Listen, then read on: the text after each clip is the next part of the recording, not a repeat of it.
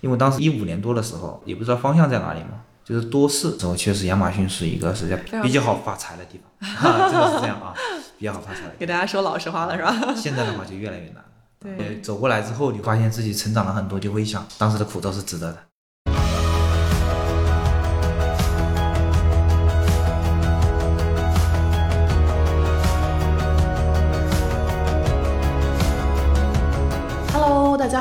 欢迎来到出海进行时。出海路上你不孤单，我是 Nicole。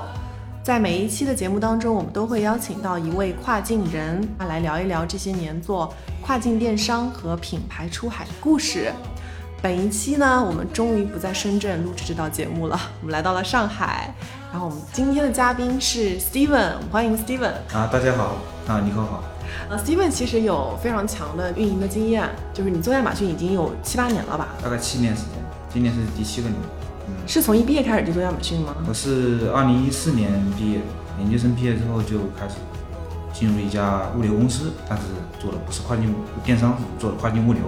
那这一块呢，其实后面的话，呃，我去对了一个定向选择，去做了一个跨境电商，就没有做跨境物流。早期做物流是做了多久的？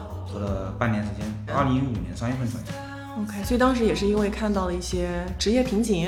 呃，因为是这样，因为当时的话一个契机嘛，是以广广培生的经身份进入公司的。进入公司之后呢，呃，然后有两个项目，一个是跨境物流的项目，一个是跨境电商的项目。那跨境物流的项目是我们公司的传统项目。传统项目这一块，其实我是从物流出身嘛，所以我对物流的了解比较深，但是也不想从事物流啊。然后我就想从事一下电商，跨境跟跨境电商是相关的，对，所以我就想发展一下。那个时候是二零一五年，那个时候，OK。然后你那时候是在上海，对，整个上海那时候做跨境电商的氛围浓吗？基本没有啊。当时二零一五年初的时候，可以说全国都在做跨境这一块的话，可能最火的可能就是易贝了，或者是东皇网。当时国内有个东皇网，还有一个阿里巴巴的速卖通啊。当时亚马逊的话，大概到二零一四年左右的。时候才开始，就是说大量的成批量的进入中国去招商。我们呢，当时呢是二零一四年十月份是注册的一个美国账号，也算是比较早的一批卖家。OK，那那个时候你们做的是啥品类啊？当时啥都做，很粗放的，就是说呃也不懂，从头摸到尾，就是说自己不懂，说平台问，连问的地方都没有，连那个什么呃贴吧都全部都访问了一遍，都找不到自己的答案。然后就只能靠自己慢慢的去把平台慢慢摸索，不懂的就问客服。因为当时的客服，我说实话，比现在可要专业多了。现在有一问三不知啊，以前的客服他真的是就是开 case 对吧？蛮好，对的，直接打电话都可以的。OK，就是早期的时候可能没有那么多卖家入驻，所以其实客服的质量挺高，质量比较高是吧？这一块还是说亚马逊呢这一块，在这一块就是因为可能说后期的卖家太多了，对，他照顾不了，他可能说这一块的边缘化了。是是是，这可能也会影影响到卖家体验。那那个时候你们早期开始做亚马逊，也没有一个成型的一个选品系统。那那个时候都卖啥呢？现在想想看，还记得吗？我记得我第一次啊，第一次卖的一个东西叫做比基尼啊，就是一个大老爷们啊。那因为当时我们整个部门就我一个人，然后的话我天天在那里 P 图，然后就别人同事就觉得挺挺奇怪的。我怎么想的？就是当时是三月份开始做亚马逊，那我一想，我六七月份嘛。那不就是正好比基尼要旺季旺季嘛？那我就想借这个契机，还能不能冲一波？原来是这个想法。哎，这个是因为你没有做过的话，我就看什么当当季是好卖的，那我就要尝试一下这个平台规则是怎样的，是吧？那我这个平台收款是怎样子的呀？我发货怎样的？我要把这个路走通。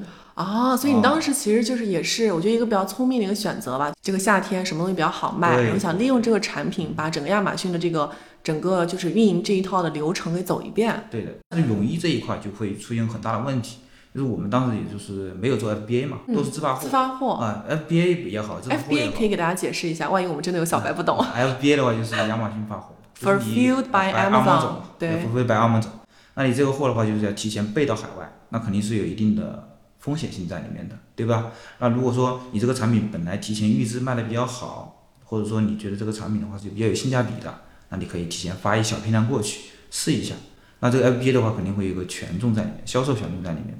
如果是在走 FBA，那我和我自发货流量啊，各方面呢，包括你的时效啊，客户体验感啊，都是不一样的，所以也容易起来。所以走 FBA 的话，后续当时二零一五年就中国大陆都没有什么人走 FBA 的，就是早期都是自发货，都是自发货。所以当时我为什么二零一四年底做的是那个跨境物流呢？做的是集货仓模式，就是你所有的中国卖家把所有的像易贝啊、沃尔玛啊，还有亚马逊上的订单啊，全都集中到我们的仓库里面，然后去发到海外仓，发到海外的各个客户里面那里去，就是一个相当于是零散的订单，然后集中在上海这个仓库发到客户手中。以前就是做一件代发，说白了，国内的一件代发模式，就是很初始的跨境电商的一件代发模式啊。这种方法现在应该没有人在用了现在易贝的卖家和微信的卖家还是有大量的人在用的。呃，为什么呢？因为现在的话，因为跟亚马逊不一样，亚马逊的话它是有自己的仓库和仓储系统，但是其他这些平台的话，它只做商城，只做平台，要跟别人合作去把这个东西去完善，跟亚马逊竞争。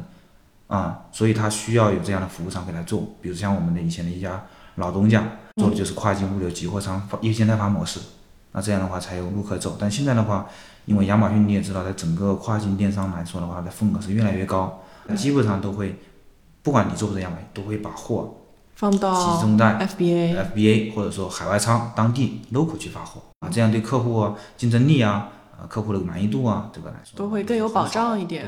对，这个也是给大家补了一些关于物流方面的知识哈。哎，回到我们刚刚那个话题，就刚才讲到就是有卖卖比基尼嘛，对的，我还挺好奇当时卖的咋样？卖的还可以，就是说一卖的好的时候，就是说一天可以出个三四十单了。是美国站吗？美国站呀，因为当时只开了美国站，OK，欧洲站是后面才开的。对，早期的话其实也确实是美国站流量会比较大。嗯，对的。那你当时这个泳衣供应链去哪儿找呢？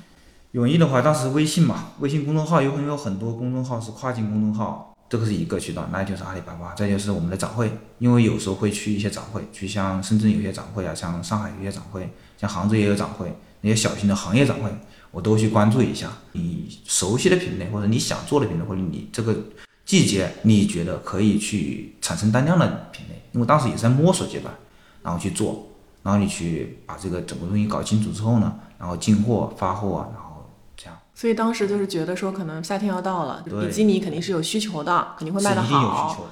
对，但是有个坑，就是什么呢？你比如说做做比基尼嘛，这东西每个人 size 不一样，而且中国的 size 跟美国的 size 还不一样。对，那你当时有做市场调研吗？有啊，这个东西肯定就是你，比如说它有 S、M、L、L、XL、XXL。你不知道哪个尺寸备多少是吧？对的，这个这个是非常难的。但是我们当时都是没办法的时候，就是均码。就是所有的东西备一样的货，但是发过去就会发现什么呢？XL 在美国是卖的最好，因为美美国人他尺寸比较大，对不对？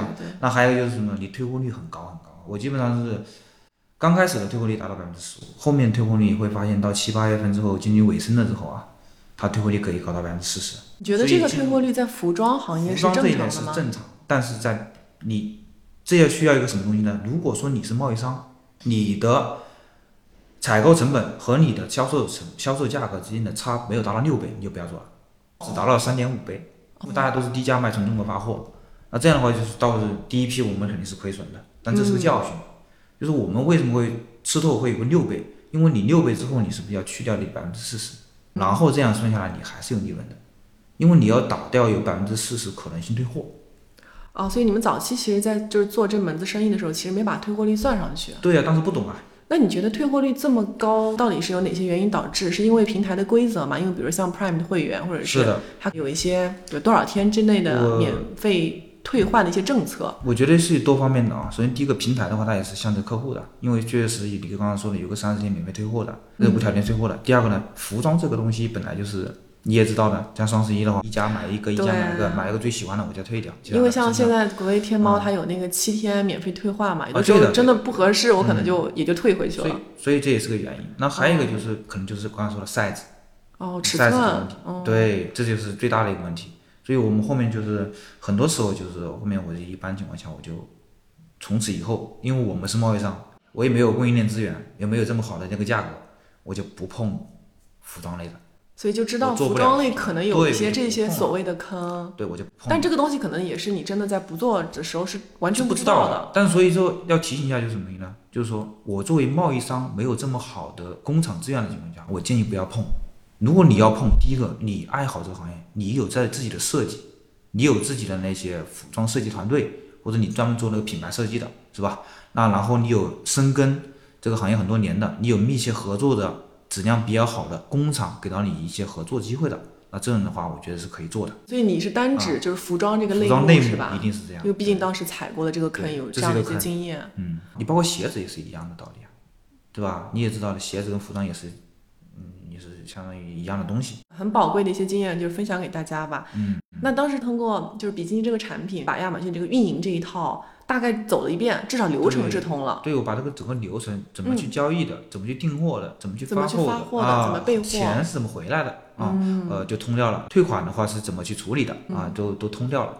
通掉之后呢，你做再做其他品类的话，至少在基本规则上你是了解的，只是品类不一样之后呢，你会在呃在摸索做运运营的方法上可能会略有差异。了解。嗯那咱们当时就是做了比基尼之后，下一个你试手的品类是什么？就是比如说三 C 嘛，其实我试的比较早。呃，中国现在跨境电商一直以来，从一二年到现在为止的话，不管是之前的红红火的易贝，对还是现在亚马逊啊，还是后面的我可能是沃尔玛的 WiFi 啊，它这些现在目前做的最好的一定是深圳那边卖家。对，啊早期三 C 产品就是卖的非常好。对，然后三 C 这一块呢，也是因为它，因为我们要做一个快嘛，那快的话，你肯定说你就做跨境电商，因为物流当时我们不知道用海运怎么发，你知道吗？当时我当时不懂。你想啊，如果我不懂物流的话，我去发货，我肯定只会发空运。我如果发海运的话，我是不知道怎么发的。我要什么我提单呐、什么东西流程特别多，然后我就不知道怎么弄。所以我当时选品的话，就是选小而精、价值高的产品。这样的话，就是第一个你资金周转快，第二个你容易试错和这个东西好卖不好卖。就是试错成本相对来说对低。你，你比如说你如果发海运，如即便我是知道物流是怎么去弄的，那我过去一次备一次货，然后再卖一次，一个多月没了。那如果说我是小而精的，比如说像那个遥控器，比如说像手机壳，比对如像那个充电器，那发过去三天第二天就到了，是吧哦？卖的好卖的不好都知道了所。以就是用比较短的时间内，以及说比较低的成本去试错，来知道说这个东西到底好不好卖，能不能卖。仅限于小而精，价值一定要稍微高一点。如果说像手机壳一样，你是有必要去吗？那没必要啊。像那个像亚马逊，你们之前不就是在那个整个平台上，你们自己有个自主品牌的产品叫 Fire Stick 嘛？Fire Stick 这个东西，那就是像电视盒一样，像国内的小米盒一样的东西啊。Fire 啊 Stick，、嘛，对吧？那这个东西就是当时的价格都是徘徊在二十九点九九美金、三十九点九九美金都有的，不同的配置。但是我们在深圳那边看到一些同行业能够做到一样的展现效果，给客户一样的观感体验的东西呢，它的一个比如说像存储内存啊，比如说展现的客户呃展现那个画质啊，比如说它的一个存储内存和一个呃记忆内存都是也完全压制 Fire Stick。就是说比 Fire Stick 要更好。性价比非常高啊、那我这个的话，就基本上就是说我采购价格比较低，然后我这个东西还比较小啊，大概就是一个呃头层，我走 DHL 可能就十块能毕业，所以它就比较适合你说的这个快方法。准狠，对，立马就把东西发过去之后试错，如果立马好卖，立马在大批量备货，这种节奏掌握好。整个这个周，期大概是多久？就是你试错的这个周期。如果说像这种小而精的产品的话，半个月就可以试错出来。哦，那还因为当时是你不做 FBA 还做 FBA，它的出单都很快。因为当时在二零一五年的时候，确实亚马逊是一个是在比较流量非常比较好发财的地方，啊、真的是这样啊，比较好发财的给大家说老实话了是吧？现在的话就越来越难。对，早期的话确实卖家比较少吧，比较容易去去成功吧。是的，对，嗯我了解到你当时除了泳衣，然后三 C 产品，还卖过玩具是吗？啊，玩具玩具是卖的什么玩具的话，类型的？当时卖的就是那种母婴类一到三岁之间的婴幼儿的小推车，包括那个七到十二岁之间的那个呃遥控的模型车、遥控的模型船、嗯遥控的模型飞机，这都卖过。但是卖到后面就发现一个问题了，就是说前面呢，亚马逊对整个一个玩具和母婴类的管控，它没有那么严，没有一个标准。你说的这个啊管控指的是什么？比如说证书，因为其实玩具就蛮多层面上其实是涉及到一些知识产权的一些问题。是安全问题，再一个是知识产权专利问题嘛。对你像我们很多玩具，很多是仿的乐高的，仿的那个 Thomas 的，很多很多这样子的一些，对一些国际的大牌所以你的意思是，早期亚马逊没有对于这块做比较严格的监管，对，很少，那意思是比较好做吗？好做啊，嗯，非常好做，而且是什么样子呢？就是玩具的季节性是太强了对，啊。就是在第四季度，啊，季节性太强了。对。这太强了之后呢，就会有个问题，就是我们会把大量的时间和精力花在第三季度。啊，第三季集中备货生产，生产，然后前面的呢就就是会基本上很淡很淡的生意，对，就整个玩具类目它就是这样一个趋势。所以你就会如果你要做玩具，你就要忍痛前三个季度的没有生意，然后第四个没有季度饭吃，对的，你要忍过去，要不然的话你这个生意就没法做。对对对，啊这个确实是整个玩具类目，它在整个大盘上会呈现这样一个趋势。就是 Q 四的时候，因为有一些节日嘛，嗯，呃，圣诞节啊、网易黑五啊，就是家人可能会给小孩子买玩具，它流量会特别的大，的销售也会比较高。但是从可能卖家的角度而言，就是对于你备货啊各方面的考验的，我觉得是是比较严的。但是前期可能就确实非常淡，是非常可能要做好这个自己的一些工作的一个准备跟调整。是的。对，玩具还有一些客单价啊这块儿呢，客单价低呀、嗯玩具你除非说那种像数控模型这类的啊，就是年纪稍微大一点小孩的玩具的话，可能说有个几十美金，嗯啊这样子的。但是一般型的密钥玩具的话，都是几美金、十美金、二十美金这样子的。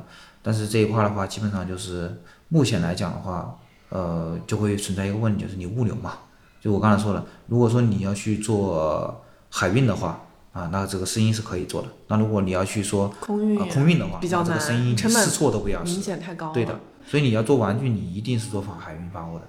明白啊。刚才有提到海运跟空运，就是它这个成本会相差是有多大呀？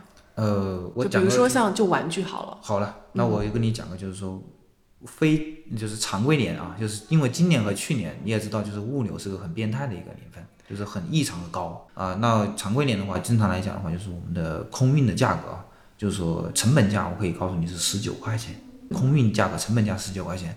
但是我们基本上就是说，如果走的是空派模式的话，啊、空派模式的话，大概价格是二十五块到二十七块钱之间，就是一公斤啊，一公斤。呃，大概一个玩具如果是一公斤的话，采购就是空运成本就是二十五块钱。那如果是海运的话，如果你发到美西，那基本上你的海运的成本的话是大概五百五一个立方，那一个立方大概就是六百六十七公斤，就是你折算成六百六十七公斤。六百六十七公斤，那你就基本上很便宜了，就是你原来一公斤的东西大概就是大概几块钱，嗯，三两块钱这样折算下来便宜很多。两三块钱，它会有十倍价格。时间呢？时间的话，那就不知道。你比如说你空运的话，大概你七天左右，你空派你七天可以签收，但你海运的话，你到美西的话，可能得二十二到三十天。对，差不多一个月左右的时啊间，对确实有蛮多对你就需要去是一个时考量的效东西和你的费用要有一个权衡嘛。因为我前面跟你闲聊的时候嘛，听你说你除了做几个这几个类目之外，还做过情趣用品。啊，是的，是的，情趣情趣用品这个说的就有点尴尬因为我 给大家说说吧没事儿情趣用品这个事情的话，就是说，因为当时一一五年多的时候，也不知道方向在哪里嘛，就是多试试了，就是会发现一个问题，就是会人呐在绝望的时候会剑走偏锋，因为知道这个东西老美这个东西是比较浪漫的。啊，哦就感觉比较浪漫，感觉喜欢搞这个事情啊，就这种事情就是比较多哈，就是就是就是，然后就这个有做过市场调研吗？有的，因为有同事啊，就是以前的一些朋友认识的，嗯然后也有同行的在群里面交流，会发现一个东西，就是说大家情趣用品可能说天天发出来的东西很多嘛，那我就一想，哎，那我不要看一看情趣用品市场怎么样？一看排名还不错，而且评价都维度啊都不是，就大家就是可能比较感觉应该很比较直接是吧哎那我就觉得要不要尝试一下？那尝试的话，就会发现，就是说当时呢，呃，当时跟现在比哈、就是肯定是能做的，因为我们当时的话就是做那个，我们不做那个 toy 一类的啊，嗯，我们是只做那个是情趣内衣之类的东西 OK 这样还好一点，因为我嗯之前干做的那个是关于比比基尼的东西嘛，嗯哦，其实是有一些经验啊。嗯对，所以我们就后面做做那个东西，那个东西的话就是很便宜很便宜特别的便宜，来给大家说一下好卖吗？好卖。是吧？是非常好卖的，因为当时是能打广告的。从一七年之后就不能打广告了。对，这个其实是给大家科普一下，它其实涉及到亚马逊的这个叫 Ads Policy，就是广告的一些政策。就是像早期嘛，可能监管也没有那么严，就比如说像类似于像情趣内衣啊，或者是比如像枪和、枪支相关的，哎应该早期都是能打的。对的，但是像最近几年，就这个就是有明显的 Ads Policy，他就说是不能打。嗯，对，这也是为了保护那个未成年。对对对，包括像嗯香烟啊、像酒啊，据我所知，电在子烟以前也是可以做的，平台上对都是不可以的，为了保护未成年人。嗯，对，所以其实你们早期就是多试错，多试错，行业还做了蛮多的。对享受这个过程嘛。这个，哎呀，说不来享受嘛，就是说你嗯走过来之后，你发现自己成长了很多，就会想当时的苦都是值得的。是吧？嗯，做不同的品类，其实因为它差异还蛮大的嘛，就真的是你做了之后，才知道这个品类是是怎么样的。是的，OK，怎么又来现在这家公司的呢？你们做的东西，你知道吗？就是非常大件，对的，对的然后又是健身器材，它跟以前那些就完全又不一样。怎么是做了这么大一个转变呀？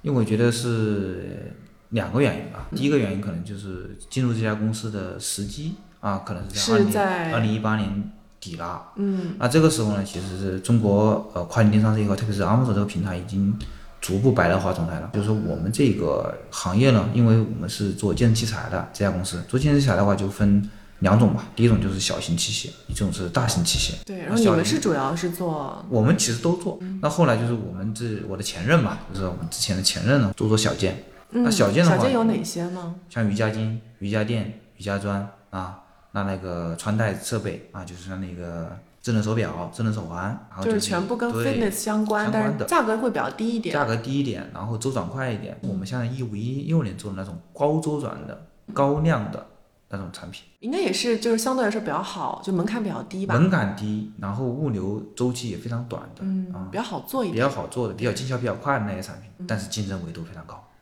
啊，对，一般来说，如果说你这个东西门槛比较低嘛，那大家其实都能都能拿到供应链可能相对来说你去销售或者是你面临的竞争就会大一点。是的。对，因为毕竟你电商是一个重资产，那你重资产的话，你这种小东西的话，价值比较低，你采购成本也低，你压货成本也低，他愿意去做，对。嗯，愿意去做。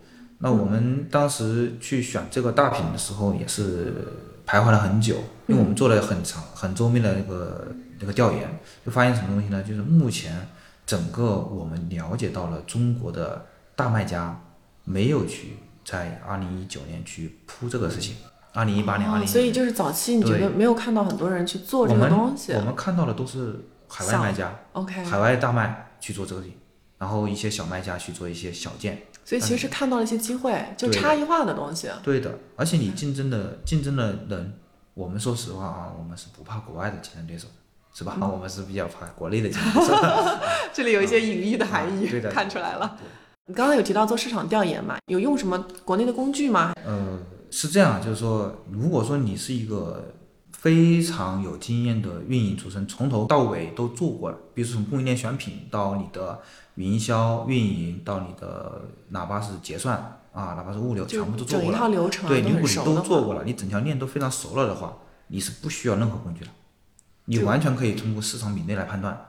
啊就是凭但是经验是吧？如果你是小白，或者说你一两年工作经验，或者说你只深耕于某一个平台运营的话，你可能需要一些辅助工具。你比如说我们现在用到，呃，我们亚马逊官方也是做的比较多的，用的比较多的就是两个嘛，一个是 Keep、这个软件应该是叫 K E P P A，PPA，就这个是精非常精准的。你可以用它来嗯帮你做些啥呢？做一些，比如说你跟价格，竞品的价格一看就知道了，竞品做了什么动作，什么时候秒杀的，是吧？都知道。就说只要在 K p a 面前，就是竞品的动作一览无余。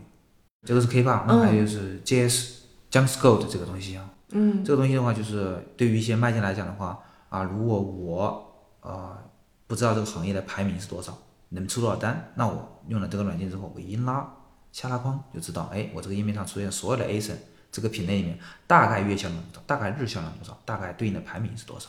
那这样来的话，我就可以通过这个软件判断一下什么我的市场容量有多大。如果我在里面我要选个竞品的话，我要达到什么样的地步？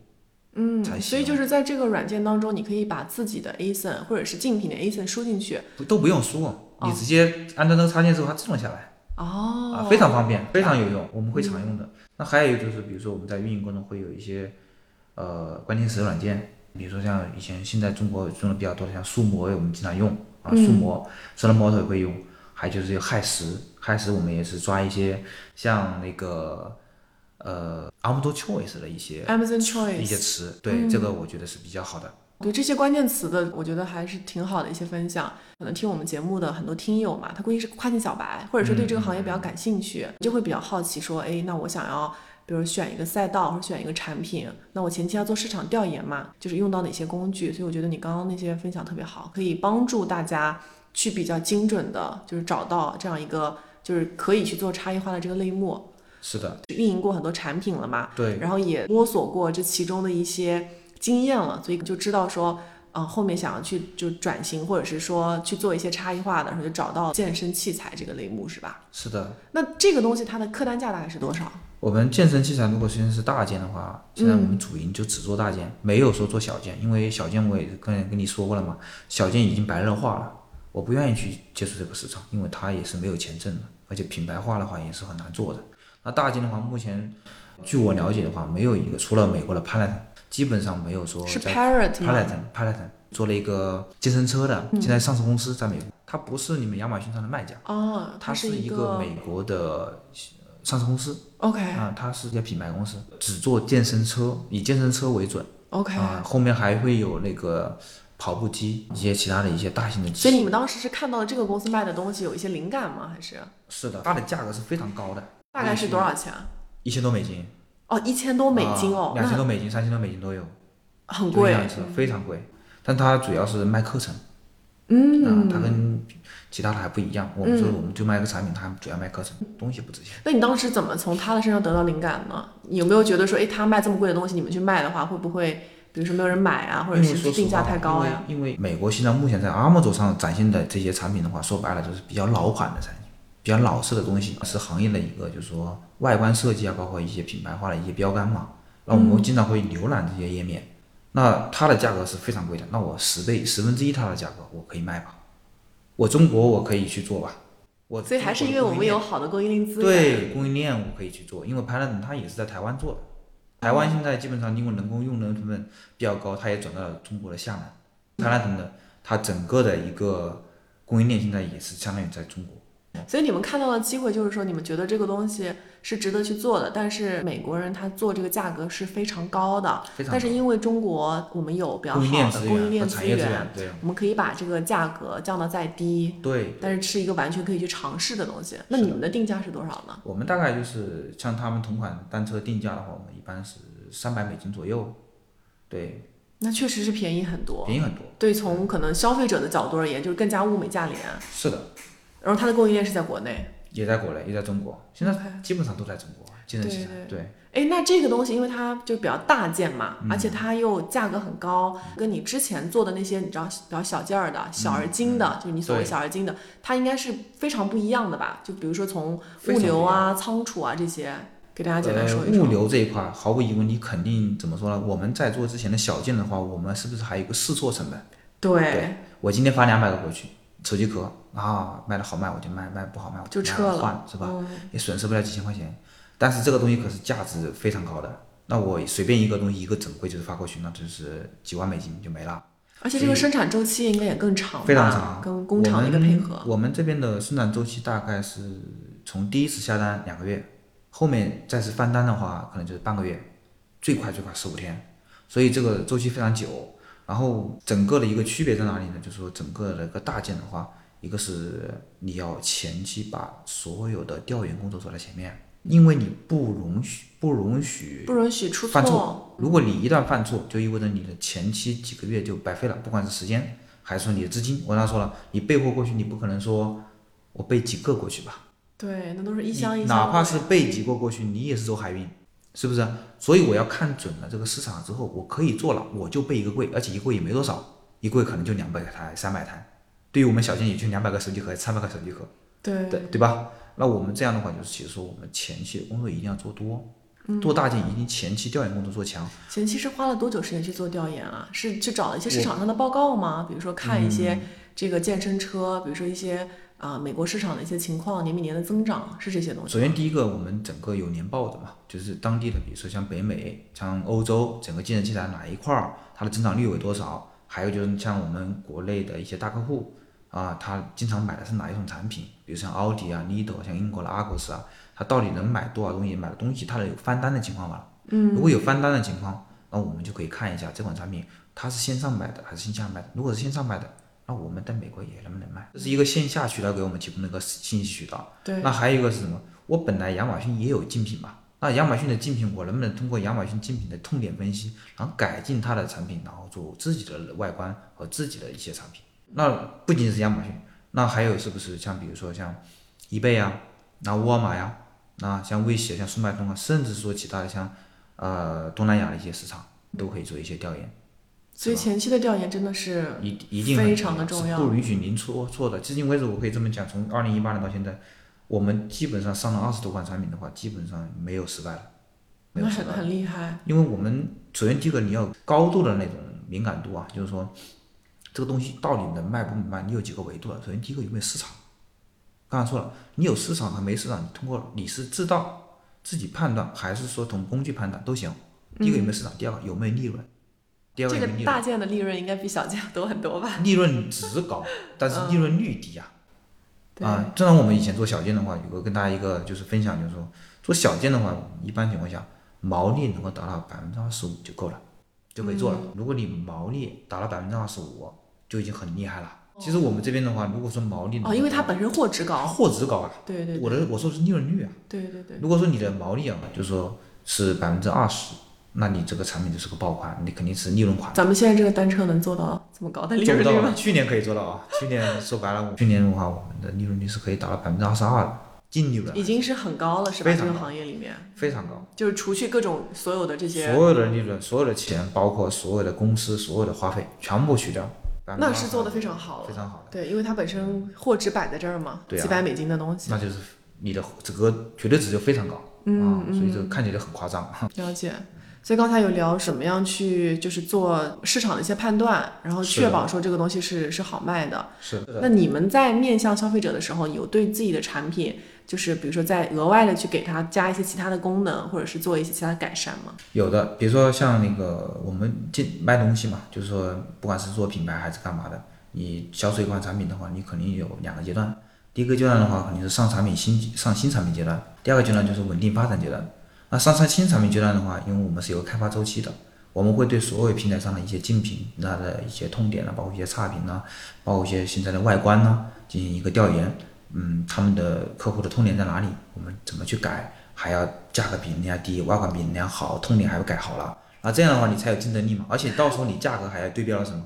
如果他卖三百美金，你可能还要比现在便宜。我卖两百六，我还我还东西比你好，哦，哎呦我的天哪！么不买我东西呢？亚马逊的这卖家太难了。对呀、这是进去的时候一定要这么做。那你到稳定发展阶段的时候那怎么做呢？那我们平常的话，我们要求下面就是说我们的同事，每一位运营的小伙伴都会每一个周都会把上一周的所有的客户的反馈啊 review，嗯，评客户的那个邮件、售后邮件，包括他的 feedback，全部积攒下来，针对每个 SQ 进行一个积累。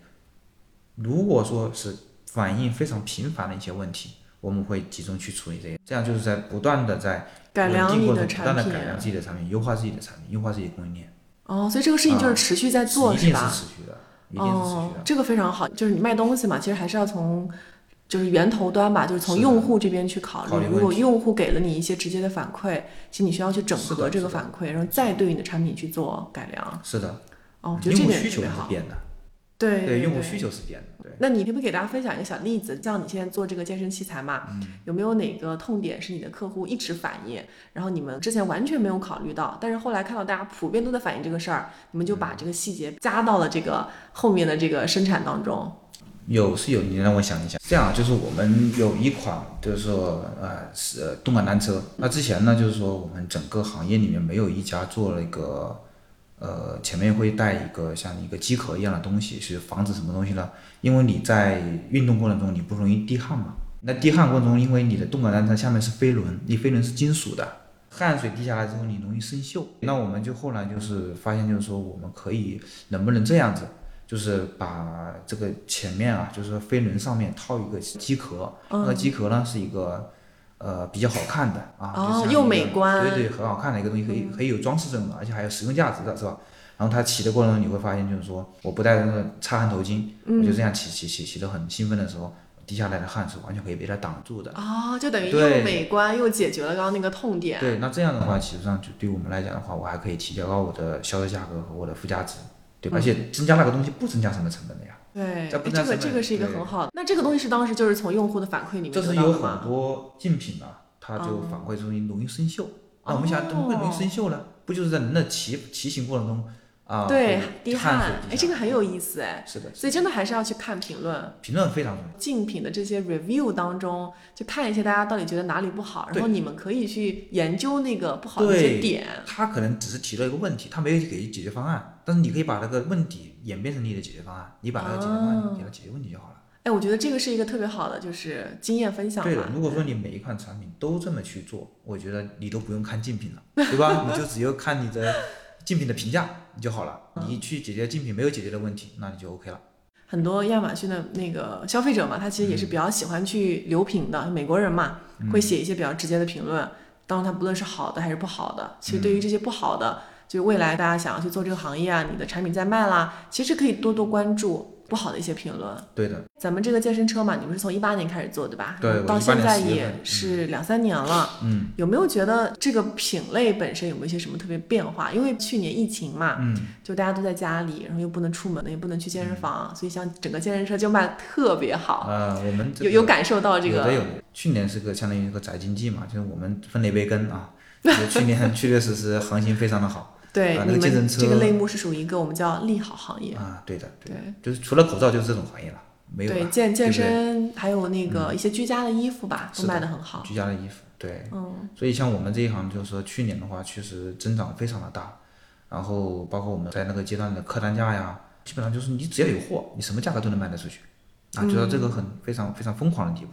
这个时间延续了，一直基本上延续到了今年的二三月份，啊，到现在为止的话，基本上就缓和下来了。是吧？就可能市场也趋于，就是原来是比较疯狂的，对的，就是。在买这些东西。嗯，现在不是疫情呢，美国它嗯现在已经都和了已经出去了，出门了，所以这个宅经济这一块儿可能会慢慢在回归正常，对，就是。就是市场需求可能相比较去年吧，会稍微下来一点儿，对，但整个行业还是不错的。整个行业还是上上涨的。，还有的话就是你们卖的这个东西嘛，它的复购其实是比较低的，因为它呃贵嘛。对复购，你说复购低，我觉得这个东西我觉得有点奇怪啊，就是我嗯们的复购还可以。哦我是吗我的复购，当然我去年我们的产品，所有只要是我们品牌的啊，嗯产品的话大概有百分之九的复购率，哦，那很高哎。但是他复购会不会买的是你店内，比如其他有一些品线的东西？因为你做的都是这一个垂直类目嘛。对的因，为我觉得，如果是我一年内买了一个，比如健身车或者是椭圆机，我可能一年之内不会再买了，但我可能会回过了，对，买哑铃，对的，对的，对的买那个 bench 或者是买其他的东西。对的，我说的就是我们店铺里面的回回购率，就是不同，就是同一个客户买了好几次的，那还不错。不错的。那我觉得这个可能跟你整个就品牌建设也有关系嘛，是因为我从去年开始接触你们，也知道，嗯就你们其实对于品牌建设这一块还是就有一些长远的打算，包嗯括你整个官网做的特别漂亮，就是还专门我没有对，请到美国人啊给你们拍那个照片，然后那个照片也是。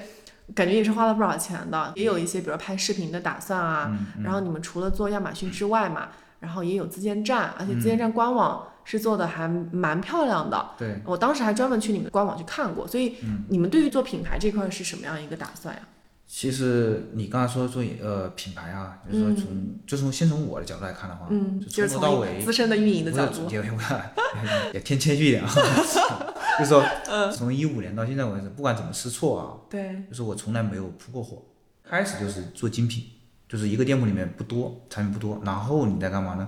以前的话对品牌的那种就是说认知不够，不知道保护自己，也不知道去公，也不知道去，也不知道去维护自己的权益。是不是早期踩了很多坑？啊？对的，对的，是指的是什么？跟麦肯定是一个大块儿。嗯那还有就是像以前那种 V 一账号啊盛行啊，大行其道，它的这个账号权重比较高。那我通过市场上黄牛去买了一些这样的账号之后呢，对我们一些第三方卖家的表现良好的历史进行篡改、反反侵权，这样的话对于我们的伤害是非常严重的。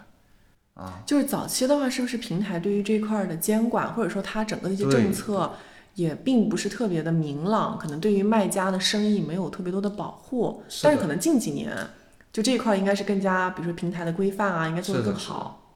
平台也在进步，对啊，平台也在进步，整个的规则也在规范化。那我们的卖家的话，其实在这一块也渐渐的走向规范化的一个运营方案、呃嗯运营渠道这样嘛走走的，对的。对，因为像早期也没有那么多卖家，所以他也没有一个当地的服务团队。嗯但是因为像现在有越来越多的卖家加入到这个阵营，他也会有一些账户的经理啊，然后有一些更加透明这种政策来保护到你们的店铺。是的，对，所以所以早期踩过什么坑？早早期的话，比如说第一个就是我刚刚说你跟卖嘛，跟卖指的是说你没有注册品牌，然后别人也来卖你这个牌子吗？即便你有注册品牌，你没当时没有透明计划呀。对，透明计划是后面才出来的对的呀、你没有透明计划，你就没法保护你品牌，就是及时保护品牌是给大家说一下啥是透明计划。那透明计划就是，我再讲一下啊。嗯。透明计划简单讲一下，就是说你有这个品牌的，你是个品牌的 owner 之后呢，然后你通过亚马逊备案之后成功了，是吧？备案二点零成功之后呢，然后你这个就参加亚马逊的这个透明计划。透明计划的话，就可以有一个透明标贴，你贴上去之后，简单一点讲，就别人就没法去获取你的标贴的时候，别人就没法入库啊，也没法去卖你这个产品。所以就是简单来讲的话，推荐现在如果是在亚马卖产品的卖家都要去参加这个透明计划，至少对于自己的品牌做一个保护。我的建议是这样：如果说你是新卖家，你刚开始做亚马逊，首先第一步肯定是注册品牌，都不用讲了，这是做亚马逊第一步。注册品牌，注册之后，你肯定不是经营一个产品嘛。如果因为做透明计划，说白了你是要钱的。你是一个小卖家，刚开始注册品牌之后也花了不少钱，几千块钱，然后你要试试一下这个这个市场怎么样。首先你要慢慢多发点货嘛，每个品类都发，每个产品都发一点，不不要吊死在一棵树上。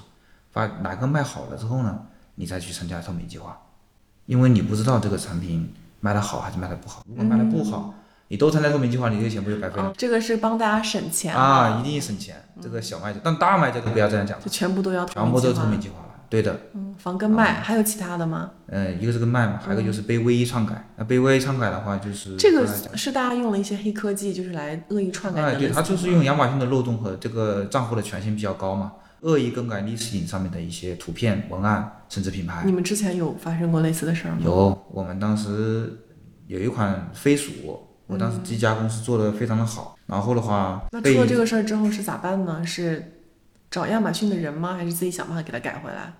当时亚马逊没有这个通道让我们去改，当时亚马逊给的回复呢，我也不说了，就是说很官方哎非常官方。这个他说这个是我们的经销商，就是他是我们的经销商，跟亚马逊没有关系，具体我就不记不得了，大概是这个意思。嗯，那我们当时就是相当于是要维权嘛，他把我们的产品 brand 图片全改了。天哪！改成他自己了。那这个店铺在我这里，listing 在我店铺里面，你改成你了，那不就反侵权了吗？那你可以告我呀，直接把我店铺弄死了。那这样就是做的蛮恶心的。然后我们就联名深圳一些其他的买家，呃，集体在那个雨果网啊，顺便打个广告啊，雨果网啊、易恩网，就是就是现在都可以找到我们当时二零一六年的一个文章，就大家找到了，对。一，起去联名，就是把这个事情曝光了，曝光了之后，当时整个深圳那边的亚马逊那边的部门啊，就开始做着着手解决这个事情，然后就基本上把这个事情就压下来了，解决了。后续的话，好像据我了解，在二零一七年好像就唯一就没有了，啊，唯一账号就没有了，你说的唯一账号，唯一账号就没有了，嗯，不对，中国卖家开放了还是怎么着？我这个具体不大清楚。这个涉及到一些细节，就是现在的话应该是有 VC 账号跟，VC 第三方，对的，VC 是卖很合法的，对的，对 VC 其实就是 vendor 账号，他是邀请的嘛，这个邀请一定的资历才能做的，对。是，但是可能它会有一些，比如说更大的一些权限是的之类的，但是可能对于就门槛吧也会更高一点。是的，对，嗯咱们也聊了很多哈，就是比如说聊到过去的经历，嗯从做物流开始，然后到开始做亚马逊，然后但是这一路其实都是在上海，对吗？就是在上海做跨境电商。是的。你觉得上海这个城市就是跨境电商的氛围浓吗？或者说这么多年了有什么变化吗？啊，反正我是最最有资格说上海跨境电商的氛围的，嗯给大家讲一讲毕业就就开始做，这些年的话没有什么感觉，就是说感觉别人在外面炒得热火朝天，我们在这里闷声发大财，啊，就是我觉得啊，华东卖家是很多大卖的，其实还蛮多大中大型卖家的，其实我们都不都不知道对方，或者他们有自己的圈子，是吧？啊哎、我很好奇，就是这个圈子里，尤其是在华东这块，大家不会交流吗？会交流，但是他们不会不会说自己是谁是吗，会的。哦。就他们像比如说像浦江会呀，啊，就黄埔会呀，嗯，啊，那浦江会也是跨境电商的，黄埔会也是跨境电商的，浦江会老大有这种组织哎，我在浦江会。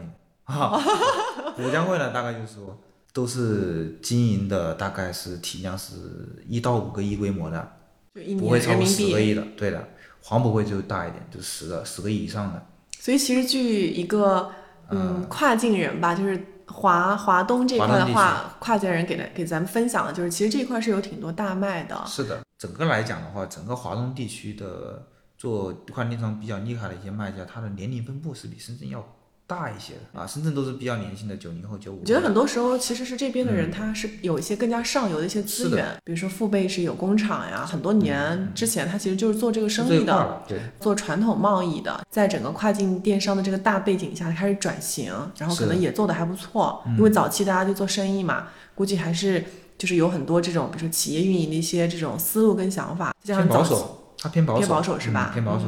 嗯其实我这边也是有接触到一些华东的一些卖家，大家的生意其实是做的是相对来说比较佛系一点吧。我觉得相对于深圳而言，嗯然后像我之前接触到的一些卖家，可能他会非常注重自己产品的一些设计，嗯，对，或者请一些外面的设计师啊，看重品牌建设这一块儿，所以其实还是蛮不一样的。是的，这你像我们现在公司里面，基本上都是做一款产品，哪怕是做一个图纸出来，我们都要注册专利和申请品牌。你比如说像最近的话，我们就会清理一些很多知识知识产权侵侵侵权的行为的，在平台上我会把它全部扒掉的。所以你个人是觉得说，就这一块儿东西，华东这一块儿的卖家对于这块儿可能更注意一点，是吗？嗯，知识产权保护会比较意识会强这个意识会强一点强很多。嗯，因为之前我跟很多我的卖家交流嘛，很多都是他们对于侵权这个东西，他说他可能是真的是不知道。他说很多中国人对于这一块儿，尤其是比如说一些刚入行的人，因为你知道做跨境电商，很多时候大家背景也非常的就不一样嘛，做啥的都有。他很多人对于这块儿就真的是不不懂，他说也没有人给他培训，然后就哪一天突然就被告知侵权了。嗯，对，可能会有一个这样的大背景在。对，现在现在比如说你现在在亚马逊上看，如果这款产品的话是绝无仅有，就他一个人在卖，而且卖的非常好，都不用想，一定是有专利的，是一定是有专利的。如果说他没有专利，那你要查一下，那你查一下这款产品是什么原因，就他一个人卖的好，对吧？基本上就是说我们现在华东地区的人的话，基本上就是说他这一块的意识很强，啊，他不喜欢或者说不太愿意，或者比或者比较清高嘛，我不愿意赚快钱，因为如果说呃我做仿品可能也不缺钱。对，他不缺钱。你像很明显一点就是深圳那边的卖家的话，他是喜因为年年轻嘛，创业嘛，啊，他就有冲劲有干打，是我之前就听到，就可能嗯，也也是可能比较夸张的说法吧，就可能深圳的卖家今年给自己，比如定了一个比如三千万的目标，哎，到年底还真的实现了，啊，对，各种方法，整个的氛围不太一样。华东这边的话，有上游的一些资源啊，再加上父辈或者有一些工厂的资源，它其实本身其实是比较一个。富裕的状态吧，只是说在大环境下去做一些转型，然后在转型这一块儿可能也是在稳健的这样一个摸索的步伐。但是是。深圳呢，因为它本身是个电商之城嘛，嗯，有很多的配套的设施，包括大家可能是一个就创业，就从零到一来做这个事情的一个目的吧，就是它整个竞争会更加激烈，然后可能环境相对来说，我觉得是恶劣一点。啊，每次我我有时候去华南城那边，真的是他们彻夜通明的，你你上一次去华南城是啥时候？就在上个月，其实是要解决一个问题，就是我们那边也是一个侵权的问题，是别人侵我们的权，我们要去解决这个问题，哦、解决一些啊纠纷。对的，然后去顺便正好那些人就在华南城附近，有啥感受啊？呃，就是 彻夜通明？就是真的彻夜通明，就是干劲很足，哦很很能很能冲，很能闯。就是他们是一直在加班吗？还是加班啊？你们公司呢？我们公司，我说白了，我们公司我我从来不让他们下班，对，我觉得确实是整个大环境还是有挺大而差别的。且整个华南地区都是基本上是分单单双周的，我们是不分的嗯啊，我们不分的。也这么多年了嘛，啊就比如像华东这块儿，你觉得做跨境电商有更多的人在进来吗？还是说原还是原来那一批人？有很多有很多都是新的是吧都是它不是新的，它原来都是外贸的，传统外贸的，它转型。型，嗯，华东区都是转型的，华南地区全是新卖家，小白很多创业的。对对，其实分布还就是蛮不一样不一样的。不同地区的这些卖家会有一些交流的机会吗？像我们和深圳也就是线上交流的很多。哦那比如说像杭州，我们有时候会有一些线下的一些会议或者沙龙去参加一下。像苏州、杭州其实都做的不错。对，有很多外贸啊，转还有宁波，型的卖家。宁波也是非常不错的。对我宁波，因为去年也有几个客户是在宁波嘛，然后也接触到了一些，他们也是做，就是开始比如说给亚马逊自营供货呀，自己有工厂，看到亚马逊这个平台有很大流量去做这样一个转型。是对那咱们目前生意是做这个垂直领域，选了一个相对来说很精准的赛道，再加上去年整个大环境之下，你们这个类目卖得很好。今年嘛，就随着这个需求，相比较去年相对来说就下来一点儿对对对，咱们可能未来一到两年有没有一些其他的一些计划挑战？挑战和计划的话，其实我觉得呃也可以一起说嘛。我们现在也是也是因为经过去年的这一波就是说红利嘛，我们有了一定的就是说发展，然后今年的话，因为一些外部环境不良因素、市场因素呢，然后我们也在逐步做调整。调整主要是就是说，因为说白了就是我们，呃，也在第一个渠道方面的话，我们会多铺一些。亚马逊自建站啊，自建站，包括我们的沃尔玛、易贝，啊，我们都有在做。多渠道在推广你的产品。对的，对的，因为我们现在就是说，呃，不能。放在一个篮子里面作为鸡蛋，特别是现在就是说我们叫做公寓平台嘛，那么就是所谓的亚马逊啊、易贝啊、沃尔玛，它都属于公寓平台，我们在平台上做生意的。那这个的话，限制于受制于那个平台的规则太多了，而且风险非常高啊。那我们现在后面的话，就是重点的话，可能会转向于品牌化建设，或者说是我们的那个独立站，做自建站这一块，自建站这一块就是你的自主性会强。那对于我们后续的一个品牌建设的话，我觉得。呃，没有那么绊脚吧。从运营的角度而言吧，自建站的一个整个的运营跟搭建，其实比亚马逊要要再难一点吧。要难的，对。而且投资的话也不见得少，因为我们现在目前的话，啊，当然我们独立站还是刚刚摸索阶段，我就不多评价了。啊，所以这一块可以去可能说任重而道远吧。虽然说这个东西它不简单，但是一定是你们要去做的。从一开始就得做。啊，从一开始就得做，你不能说啊，我做到已经低地步了，之后我就我就我就开始才开始做，这个是不行的。因为为什么呢？你的公域平台，你的所有的一些渠道，都只是你的一个品牌建设的触角啊。你能够更多的接触过，通过你的产品接触更多的呃客户，但是最终落脚点你还是要落脚到你的自己的一个私私域平台上，那就是你的独立站。呃，整个的一个品牌，包括你的客户啊，形成一个闭环，这样。对，我觉得你有这些感触，就真的还挺好。因为早期毕竟是从做运营出身嘛，从运营的角度，大家关注的产品的利润啊，对吧？或者是你的销售额啊、销量这些。嗯。但我觉得你也是这么多年的经验下来吧，意识到，哎，除了这些东西之外，其实品牌啊、品牌化这块其实也是非常重要的，包括从。啊，公域到私域到自己的用户的这个闭环，嗯，对我觉得都是累积在经验之上，就是不断的进步嘛，大家共同成长，对吧？是。那在我们节目的最后吧，我觉得可以给大家。讲一下，Steven 在这个行业很久了嘛，像看大学毕业就开始做跨境电商，而且一直在上海，是也看了这些年整个跨境电商在华东这一块整个的一个变化。如果说我们有一些小白，比如说也是抱着一些，比如说不论是创业对吧，还是说想要去搞个副业吧，看一些摸索一些其他的可能性，也想要开始做跨境电商，你有没有一些比较基本的一些建议，想要去给到这些小白的？嗯，小白想入行，行，反正这样就是简单，就是说提你两个建议啊，可能稍微扩展一下啊。是，嗯，首先第一个呢，就是说，呃，你做亚马逊，不管做什么样的平台啊，现在的话，你肯定第一步你一定要有自己的自主品牌，你一定要注册品牌，这第一步。你不管是又说我要开始做这个生意，还是说以后要走品牌成长之路，你都是要做第一步的，因为这个东西你是你要做这个生意的第一步。就是最基本的一些意识，品牌的保护，品牌保护意识，先把自己保护起来，你生意才能做下去。你不管说你我只想赚个快钱还是怎么样的，你第一步一定要做品牌，对吧？然后第二步呢，就是说你的一个呃预期，你一定要有所的保留。